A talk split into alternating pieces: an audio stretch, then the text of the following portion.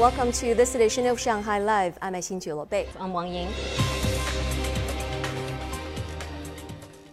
Shanghai Astronomy Museum is now open on a trial basis. Stargazers can explore the galaxy and learn the key concepts that lay the foundation for modern astronomy.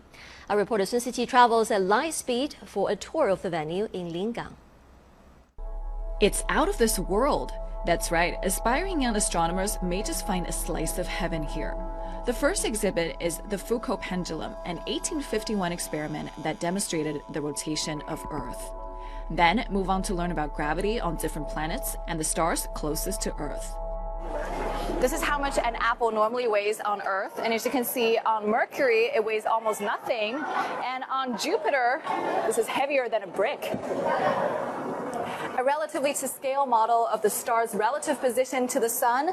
Our closest neighbor, Proxima Centauri, which is 4.2 light years away from the sun.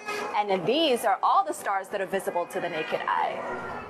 The museum also covers basic astronomy concepts like blue and redshift and the habitable zone for planets in any star system. This leads one to begin pondering the massive scale of the universe with 13.8 billion years of history. Going beyond the solar system, you have the Kuiper Belt, you have the Oort cloud, and then you have the Milky Way galaxy, and then you have a whole neighborhood of neighboring galaxies that together is called the local group, which is 10 million light years in diameter. Before you leave that, you have not even left the block as far as the universe is concerned. If we were to scale down the history of the universe into one a year, the sun was not created until August. The Earth Moon system is shaped around September, and a life explosion happened on Earth around December. Construction of the museum took four years. The spiral structure proved to be a great challenge for engineers. The shape of the internal space is highly irregular. We used concrete, steel, aluminum alloys, and complicated mechanical support structures to turn it into reality. On top of the spiral is a life-size model of Tianhe, the core module of China's space station. Get a few photos doing what astronauts do in the same places as in space. Also discover iron and stony meteorites and their crystal structure under the microscope, and experience the distortion of gravity. The museum attracted a fair number of parents even during the trial opening. My daughter already knows Jupiter, Mars, and Neptune. I'd also like to show her videos of rockets launching. My daughter is interested in natural science. Depending on her interest, we may want to encourage her studies in science. Eventually stop by the interstellar corridor to pass through a projection of stardust, where particles are blown over as you walk past.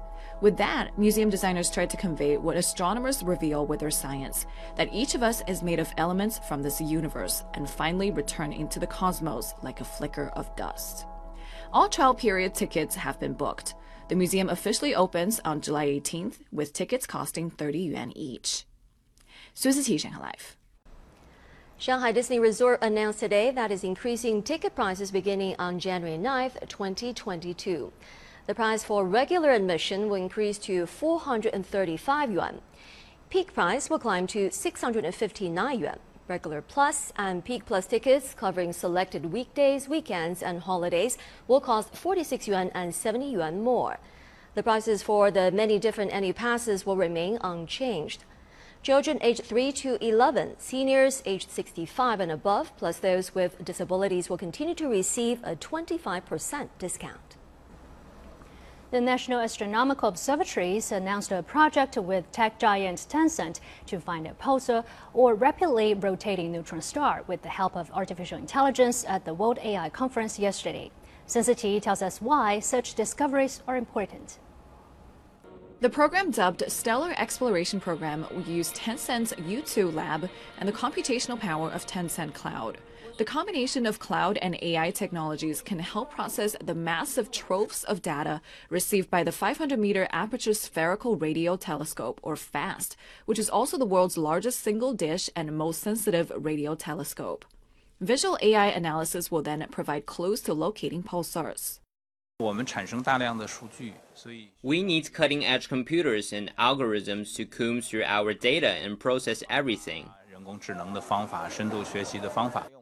Our AI model does a preliminary screening of the images and greatly increases the efficiency and accuracy of finding a new pulsar. The FAST telescope captures about 30 million photos a week. It would take an astronomer a year to scan these photos, but with AI, it'll take as little as three days. The observatory said it has found five new pulsars in space during the first month of its collaboration with Tencent. Discovering these neutron stars is essential to astrophysics research and helping scientists detect gravitational waves. 苏思琪展开来。